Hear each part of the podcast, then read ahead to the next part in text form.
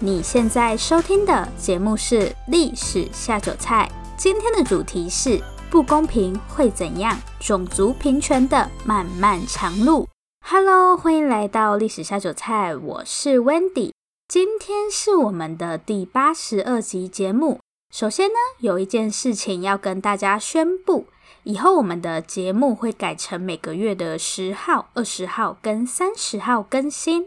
然后我们在 Mister Box 的赞助方案也有了小小的改版，对，我们现在多了一个会员限定节目，只要是盐烤松阪猪跟综合生鱼片这两个方案的会员，每个月都可以额外收到两集会员限定节目。因为之前有听众误会，所以我这边再强调一次。是只有盐烤松阪猪跟综合生鱼片这两个方案才会收到我们的会员限定节目，请大家在赞助之前一定要花一点时间看一下方案内容，搞不好你看完就想说，我还是把钱省下来去吃大餐好了，也说不定。那如果大家还是对我们的赞助方案有兴趣的话，可以在这集节目说明栏。找到支持 Wendy 继续说故事的连结，里面就有更多关于赞助方案的细节。或是大家也可以去追踪历史下酒菜的 IG 跟 Facebook 粉丝专业。我们今天的主题是不公平会怎样？种族平权的漫漫长路，又来到每个月的听众许愿主题。这次许愿的听众是哇哈哈，好可爱的昵称。娃哈哈说他想知道歧视有没有什么特别的历史脉络，然后种族平权又是如何推广到世界各地的？种族问题一直都是一个很重要的议题。去年美国发生非裔男子弗洛伊德遭到警察压制而死的事件，当时种族议题又掀起了一波讨论。说到种族平权，我们马上会想到的可能是各种平权运动。但我今天想要从另一个角度切入，就是这些偏见或是歧视到底是怎么来的？然后这些对其他人抱有偏见的人，他们到底在想什么？站在被歧视的人他们的角度来看，抱有偏见的人一定是非常坏的。但这些抱有偏见的人肯定不会觉得自己是坏人。那他们到底是如何产生偏见的？又是怎么去合理化自己的偏见呢？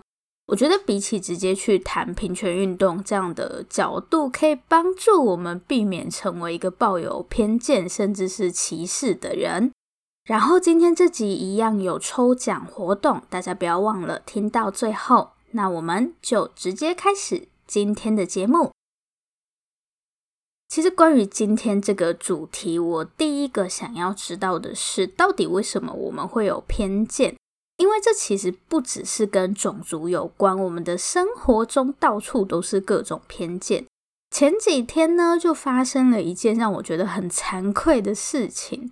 最近不是开学了吗？然后前几个礼拜都是远距嘛。我妹今年刚升大一，如果大家有跟到，应该是上上礼拜吧，就是我们九月在 Mr. Box 的直播，她还有来玩。如果大家有跟到那场直播，应该就会听到他的声音。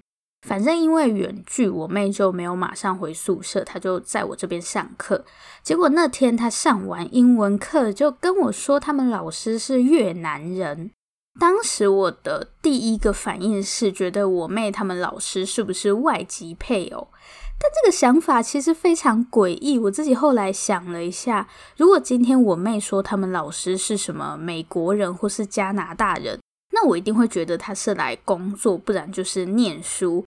所以我的想法很明显就是一种偏见，而且很可怕的是，我会觉得我没有什么恶意，只是很自然的产生这样的想法。那代表我根本不知道我其实是抱有偏见的。所以我就非常好奇，奇怪，我到底是为什么会有这种偏见呢？因为这个就不是历史学可以解决的问题，所以我找了一本社会学的书来看，它叫做《偏见的本质》，它里面就是在讲说人为什么会有偏见。过去我一直以为那些有偏见或是歧视别人的人，他们是恶意的，大概就是类似因为他们很坏，所以才会去歧视别人的那种感觉。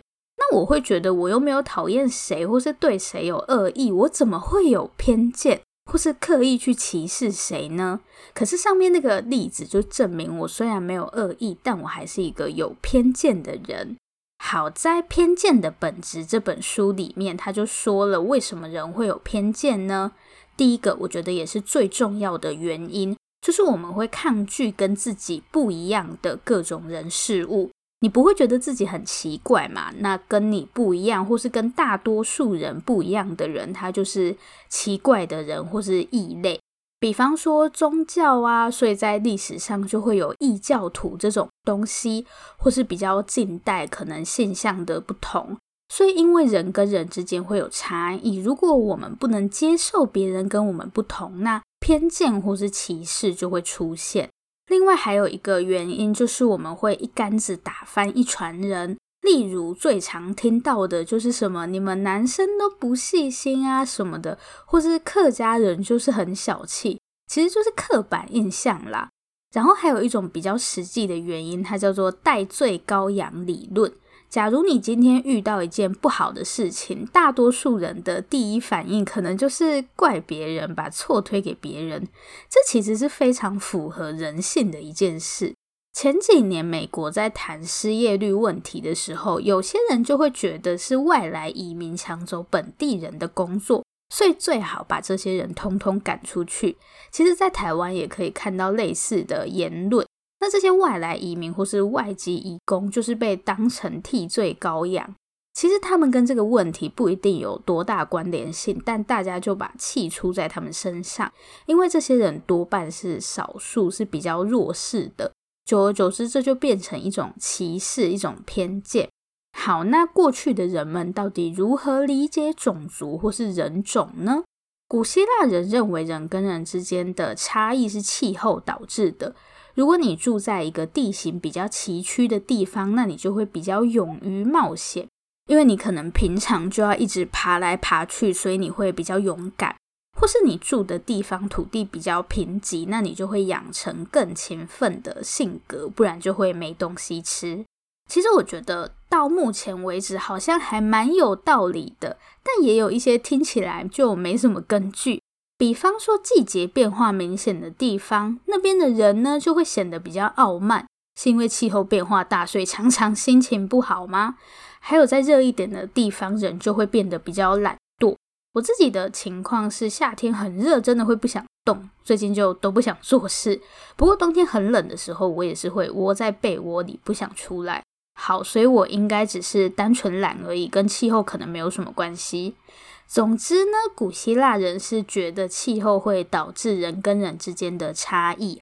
不过这个时候他们的活动范围很有限，大概就是围绕着地中海，可以接触到的人群也就是那些。所以对于这个时候的人们来说，人就是人，他们并没有分什么不同的人种，大家在外观上的差异还是比较小的。随着时间过去，这些欧洲人开始发现，好像不是所有的人都跟他们长得差不多。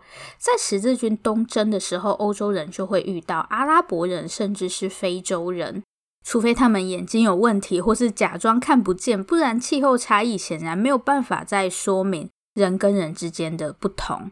过去的欧洲人觉得人就是人嘛，尤其在基督教主宰欧洲世界后，受到圣经的影响，欧洲人认为所有人类都应该是亚当与夏娃的后代。那现在问题就来了，为什么人跟人之间会有这么大的差距？呃，这里的差距主要是指外观。在古代社会，你可以接触到的人就是那些，所以圣经也不会告诉你为什么人的外观可以差这么多。看到这里，我真的很佩服那些以前的人。虽然在圣经那个年代，大家根本就没有种族的观念，但中世纪的欧洲人还是透过圣经生出了解答。对，不是找到答案，因为圣经根本没写，他们真的是自己生出答案的。大家应该或多或少都听过大洪水的故事，就是诺亚方舟的那个故事。这个故事是说，当时的世界非常邪恶，而在这个邪恶的世界呢，诺亚就是那唯一一个好人。为了惩罚这个邪恶的世界，上帝打算降下一场灾难。那为了让世界上唯一一个好人诺亚躲过这场灾难，上帝就命他建造一艘方舟，然后把世界上的每一种动物都带一公一母到方舟上，还有诺亚的家人也在这艘船上。好，然后诺亚一家人跟那些动物就这样躲过了大洪水。但是故事到这里还没有结束，诺亚生了三个儿子，分别是雅弗、闪还有含。在大洪水故事的最后，圣经说世界上的所有人都是这三兄弟的后代。圣经虽然列出了他们各自的后代，但并没有说他们是在哪里生活。于是，在中世纪的欧洲就出现了这样一份地图，这份地图叫做 T.O. 地图。大家可以写一个大大的 O，然后在 O 的里面画一个 T，这样 O 应该会被分成三个部分。这三个部分呢，分别象征欧洲、亚洲还有非洲，而诺亚的三个儿子就分别住在不同洲。亚弗与他的后代是欧洲人，闪则是亚洲人的祖先，最后是居住在非洲的含。所以中世纪的欧洲人就是用 TO 地图去理解这个世界的，因为当时他们还没有发现新大陆嘛。好，大家现在应该会很好奇。那等地理大发现之后要怎么办？TO 地图就不够用啦，还是要把 T 换成 X？可是诺亚就只有三个儿子，又不能叫他再多生一个。下个部分我们就来看看地理大发现之后的欧洲人对种族的理解又会产生哪些变化呢？时间来到西元一四九二年，那个坚持要跟别人走不一样的路的男人，在历经了千辛万苦，终于抵达他梦想中的国度——印度。但是呢，他到死都不会知道的是，他根本就完全走错路了。对，这个男人抵达的地方根本就不是印度，而是一个从来没有出现在欧洲人地图上的全新大陆。这个听起来有点可怜的男人，就是大家都不陌生的哥伦布。西元十五世纪，欧洲人前往亚洲的主要路线，一般是绕过非洲最南端的好望角，然后再继续向东走。但哥伦布是一个叛逆的男人，他心里想：如果地球是圆的，那我也不一定要往东走吧？往西走，这样绕一圈，不是也可以抵达亚洲吗？哥伦布的想法其实没有错，唯一的问题是在抵达亚洲之前，他会先碰上美洲大陆。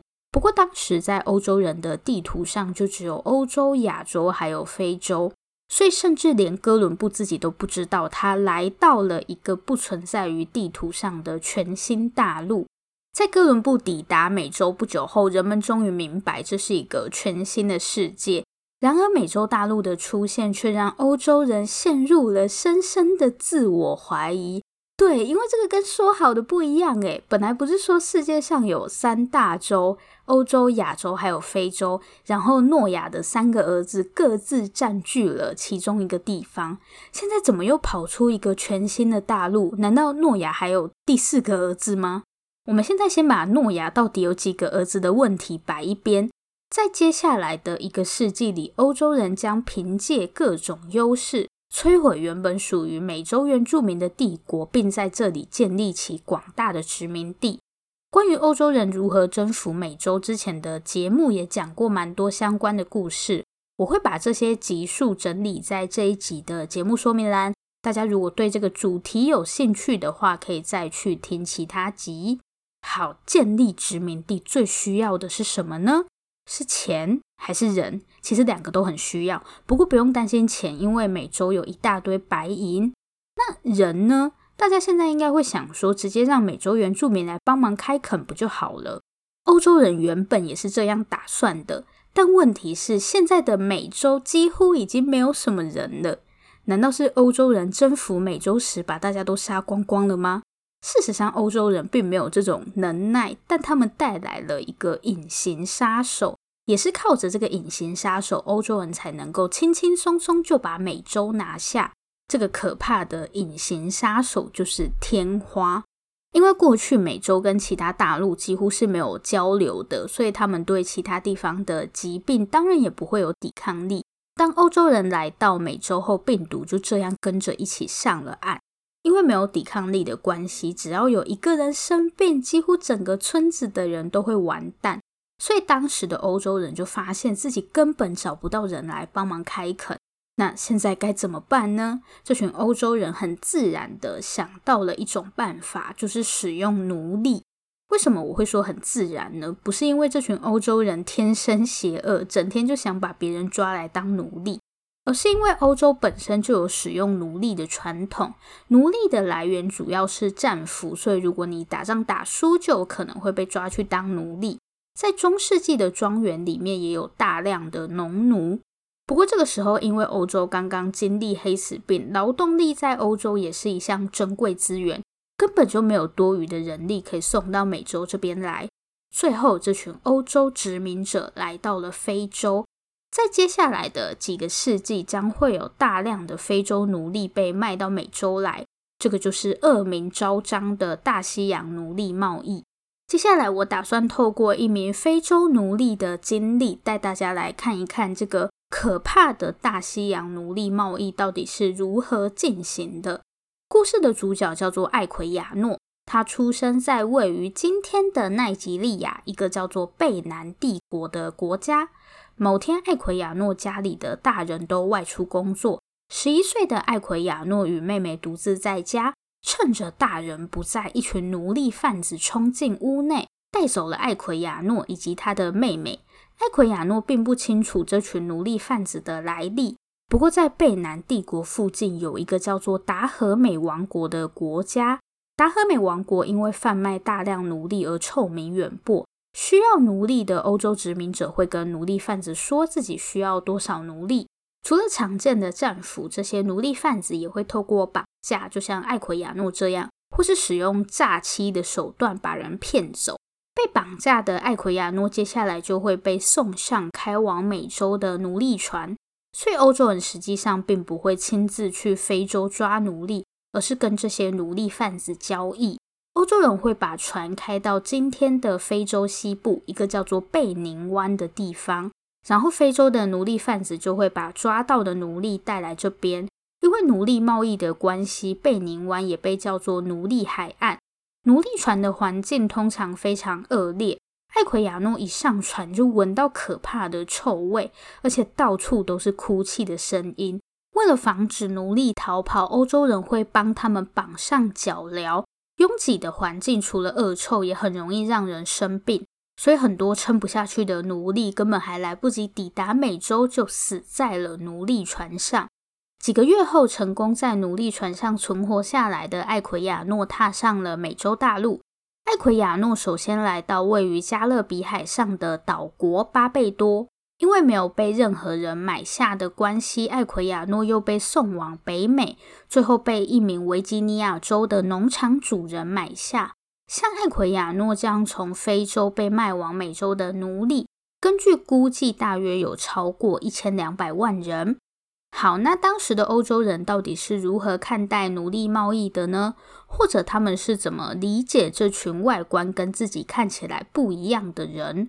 欧洲人的态度，我觉得可以很粗略的分成两种。我先讲第一种：西元十七世纪，一个法国医生伯尼尔将人类简单分为四个种族，分别是欧洲人，还有撒哈拉沙漠以南的非洲人跟亚洲人。以及居住在北欧的原住民萨米人，伯尼尔医生基本上是用外观去做这样的分类。可以特别注意的是，在伯尼尔医生的分类中，这四种人并没有高低之分，就是单纯根据外观去做分类。伯尼尔医生认为，人跟人之间的差异主要来自遗传，同时他也认为某些差异可能是环境造成的，跟古希腊人的看法比较类似。其他还有像是认为人类的起源不止一种的说法，就是欧洲人有欧洲人的起源，然后非洲人有非洲人的起源。这样，上面这种对于种族的看法，我觉得是比较中性一点。但就像我在最前面说的，这个世界充满了各种偏见，所以下个部分呢，我们就来看看另一种说法。好，那我们现在就接着往下看吧。我们刚刚讲到地理大发现之后，欧洲人对种族的看法嘛，除了我上面提到的那种，你可以说它是比较中性的观点。接下来我要分享的另一种看法，它就很明显的带有歧视跟偏见。这里要介绍的是一位叫做麦纳斯的哲学家。麦纳斯认为，不同的人种起源是不一样的，就是欧洲人有欧洲人的起源，然后非洲人有非洲人的起源，这样。但在他的观点中，最重要的是，他觉得种族是有高低之分的。麦纳斯认为欧洲人是比较高贵的人种，而非洲人是一种丑陋的种族。他的解释是，越高贵的种族就会越敏感，所以像非洲人这种劣等人种是感觉不到疼痛的。麦纳斯还分享了一个非洲人被火烧死的故事。他说，有一个非洲人在被火烧的时候，甚至还向旁边的人要烟来抽。就是说，他神经很大条，完全感觉不到疼痛。我们现在听一定会觉得这个故事非常的荒谬，怎么可能会有人被火烧还感觉不到疼痛？但比起上一个部分那种偏向中性的看法，认为人种之间存在优劣，其实才是当时社会的主流观点。也就是说，欧洲人普遍认为非洲人是比自己低等的。除了麦纳斯，很多学者也都提出了类似的看法。大家还记不记得我在第一段提到的诺亚与大洪水的故事？地理大发现之后，这个故事又出现了另外一种衍生版本。刚刚我们说到诺亚有三个儿子，然后中世纪的欧洲人认为这三个儿子分别代表欧洲人、亚洲人与非洲人的祖先嘛。在圣经里面曾经提过这样一个故事：有一天呢，诺亚就在房间里裸体睡觉。我不知道他为什么要裸睡，可能是天气很热吧。结果诺亚的其中一个儿子韩就走进房间，看到父亲在裸体睡觉，韩就跑出去跟另外两个兄弟讲。所以他是要 讲什么？讲说我看到有人在裸睡吗？诺亚的另外两个儿子雅弗跟闪听到后就闭着眼睛走进房间，然后拿被子替父亲盖上，等于说他们并没有看到诺亚的裸体。好的，诺亚醒来后知道韩看了自己的裸体，就非常生气。有人是推测说韩可能对父亲做了什么不敬的事情，不然诺亚自己在家里裸睡又要生气裸体被别人看到，好像也有点奇怪。所以大家就推测韩应该是做了更不礼貌的事情。总之呢，生气的诺亚就对韩降下了诅咒。这个诅咒就是韩的后代必须要成为其他人的奴隶。那大家还记不记得韩被认为是哪一种人的祖先呢？没错，韩的后代就是非洲人。这种说法就让非洲奴隶的存在有了合理的解释。今天为什么欧洲人可以把非洲人当成奴隶？是因为非洲人本来就是受诅咒又比欧洲人劣等的种族，所以欧洲人奴役他们完全是理所当然的。虽然也曾经出现比较中性的看法，就像我们上面提到的那样，但为什么这种充满歧视的观点最后还是成为了欧洲社会的主流？我觉得一部分的原因是因为当时欧洲人就是需要非洲奴隶来进行开垦。所以他们一定更愿意去相信非洲人就是活该被当奴隶，因为这样才可以去合理化欧洲人的行为嘛。这样的看法一路持续到西元十八、十九世纪，甚至是二十世纪。虽然在西元十八世纪后，欧洲各地检讨奴隶的声音越来越大，也有很多人在鼓吹说要废除奴隶的使用，但这并不代表他们认为种族是平等的。他们只是单纯觉得奴隶很可怜，是基于人道的角度去要求废奴的，并不是说这些欧洲人真的觉得非洲人跟他们是一样的。好，那到底什么时候欧洲人或是这些西方国家才普遍开始认同种族之间是平等的呢？在西元一九一九年的时候，日本曾经在国际联盟上提出一个种族平等议案。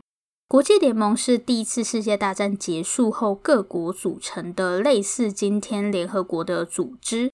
反正日本就提了一个这样的议案。日本提出的这个种族平等议案，其实也不是认为说所有种族都是平等的。日本是认为至少参与国际联盟的这些会员国要是平等的。当时日本正努力摆脱跟这些西方国家之间的不平等条约，所以就希望透过这个议案争取说西方国家要平等的对待日本。但最终这个提案并没有通过，以美国为首的西方国家很多都还是跳出来否决这项议案。但过了几年之后，这些国家就完全改变了先前的态度。这中间到底发生了什么呢？答案就是纳粹优生学。其实德国纳粹在当时去研究优生学，并不是一件很奇怪的事情。对于当时的社会来说，优生学本来就是一个普遍的观念。不同种族之间在当时的观念本来就是有高低之分。基于优生学的概念，任何有疾病的人，甚至都有可能会被强制绝育。这样的事情不是只有德国在做。很多国家，比方说美国，其实都曾经出现类似的事情。一开始，为了维持德国的血统纯正，纳粹德国只是禁止任何带有德国血统的人去跟犹太人通婚。但很快地，纳粹德国的优生学就升级成种族清洗，任何被认为是有缺陷的人，所以不是只有犹太人。比方说，精神病患者或是身心障碍者都会遭到强制绝育。看在当时的德国人眼中，或甚至是其他国家的人，纳粹的做法其实并不奇怪。眼看大家毫无反应，纳粹变本加厉，本来只是让这些人绝育嘛，后面直接进阶到安乐死的程度。当时纳粹把这些人称为不值得活下来的生命，只要国家认为你有缺陷，就会把你送去安乐死，就连小孩也不例外。一开始纳粹他们是用注射一氧化碳的方式来安乐死，后面因为要安乐死的人太多了，他们就开始使用毒气室去消灭这些国家认为不值得活下来的生命。根据估计，有超过二十五万人因为上面的计划被杀死，而遭到强制绝育的人则超过四十万人。第二次世界大战结束后，透过纳粹德国，大家终于了解到种族平等的重要性，很多国家都改变了先前的态度，种族平权也被纳入联合国宪章。不过，这个代价未免还是太沉重了一点。虽然在联合国宪章里面已经表示所有种族都是平等的，但现实是在各国依然可以看到很多关于种族隔离的法案，比方说美国、南非，还有像是澳洲。在接下来的几十年内，这些关于种族歧视的规定才陆续被废除。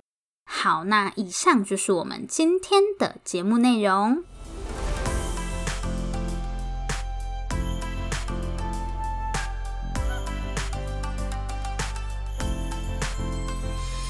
今天节目的最后，我们要来抽奖。我觉得这本书非常适合放在这一集。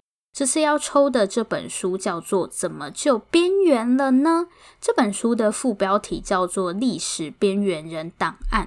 我那个时候一看到标题，就超想看这本书的。大家应该会发现，很多时候我们在谈历史，往往都会聚焦在一些大人物，可能是国王或是政治家、知识分子什么的。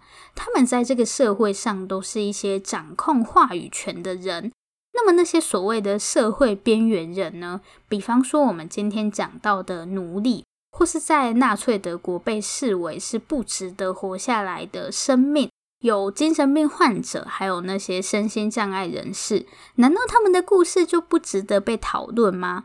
怎么就边缘了呢？这本书收录了很多关于这些边缘人的故事。除了我刚刚提过的那些人，其他还有像是中世纪的女巫，女性也是一个很值得注意的群体。然后我们之前节目也谈过很多次的同性恋。如果大家对这个议题有兴趣的话，推荐这本书给大家。它不是一个很严谨的学术著作，比较像是故事集，就是根据这些历史上所谓的边缘人去改写的故事。所以，如果你不喜欢啃那种有点硬的书，这本我就还蛮推荐的。而且作者的文字很温暖，读完就有一种被治愈的感觉。好，那我们这次一样会抽出两本，怎么就边缘了呢？送给大家。这里要感谢原神出版提供的赠书。这次一样会在历史下酒菜的 IG 抽一本，然后另一本就在 Mr. Box 的节目动态抽。偷偷告诉大家，Mr. Box 节目动态的中奖几率比较高，因为抽的人比较少。当然也欢迎大家两边都抽。那抽奖教学的部分，我会放在这集的节目说明栏。另外呢，请大家去追踪我们的 IG，或是在 Mr. Box 关注我们。先前的抽奖名单都已经公布在社群上了，大家再记得去看看自己有没有中奖。这里是历史下酒菜，我是 Wendy。如果喜欢我们的节目，欢迎订阅我们。最后最后，如果你收听完本集节目，有任何的想法，希望与我们交流。或是有任何的建议、心得，都可以留下你的评论，不要害羞，大方的留下评论。如果你真的真的很害羞，那就订阅我们吧。这里是历史下酒菜，我们下次见，拜拜。